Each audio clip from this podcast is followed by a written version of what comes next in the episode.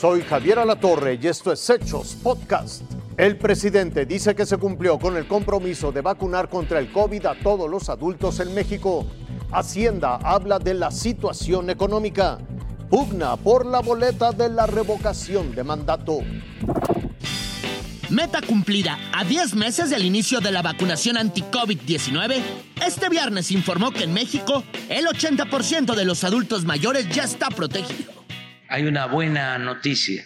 Ya se cumplió con el compromiso de aplicar cuando menos una dosis a todos los mexicanos, mujeres y hombres mayores de 18 años. Para ello, se aplicaron más de 125 millones de vacunas y más de 60 millones de adultos ya tienen el esquema completo y en breve se aplicarán segundas dosis para 14 millones más y se busca convencer a desconfiados. Están cambiando de parecer y vamos a continuar con segundas dosis, vamos a continuar convenciendo a los que no se han vacunado en tanto que se revisará la orden de un juzgado del Estado de México para que todos los menores de 12 a 17 años sean vacunados. es toda una estrategia para combatir la más exitosa campaña de vacunación en el mundo. Pues sostenemos pues, que se, se excedió la juzgadora. Ahora, el gobierno federal enfoca sus esfuerzos en acelerar la vacunación para menores con comorbilidades. Irving Pineda, Fuerza Informativa Azteca. La recuperación económica es una realidad.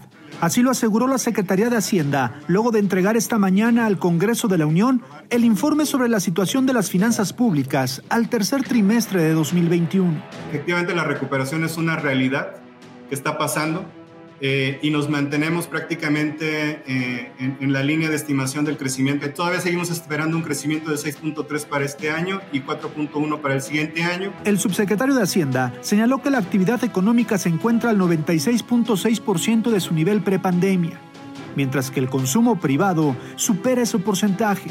El mercado interno, que representa el 70% de, de la economía de nuestro país, es nuestro principal motor de crecimiento y recuperación de enero a julio, el consumo privado registró un crecimiento acumulado de 4.4% real, alcanzando el 97.3% del nivel prepandemia. Informó que se crearon 785 mil nuevas plazas de trabajo, con lo cual se acumularon 2.3 millones de empleos en los primeros nueve meses del año. Y los ingresos del sector público aumentaron 5.6% real anual en el periodo enero-septiembre el financiamiento interno al sector privado fue de 9.5 billones de pesos, equivalente a 36.7% del Producto Interno Bruto. Además, el subsecretario Gabriel Llorio sostuvo que la deuda pública no ha sobrepasado los techos de endeudamiento. Roberto Domínguez, Fuerza Informativa Azteca.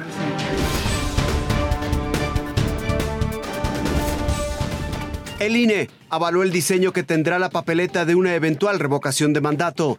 En ella se resaltan dos cuadros donde los electores podrán decidir si el presidente Andrés Manuel López Obrador deja el cargo o permanece.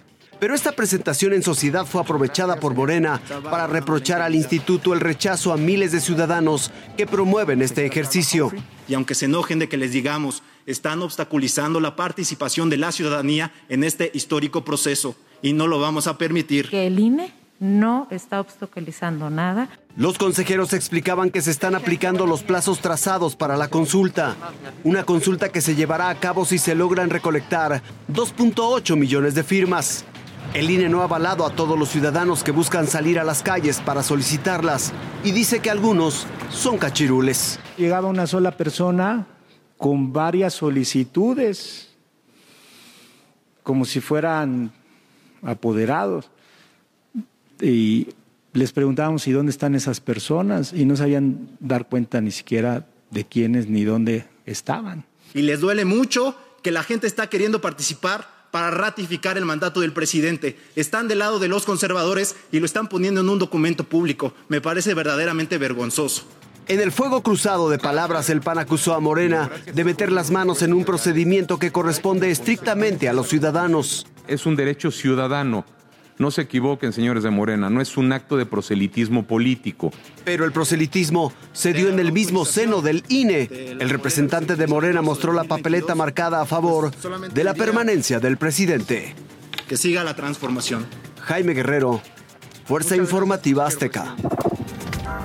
Esto fue Hechos Podcast.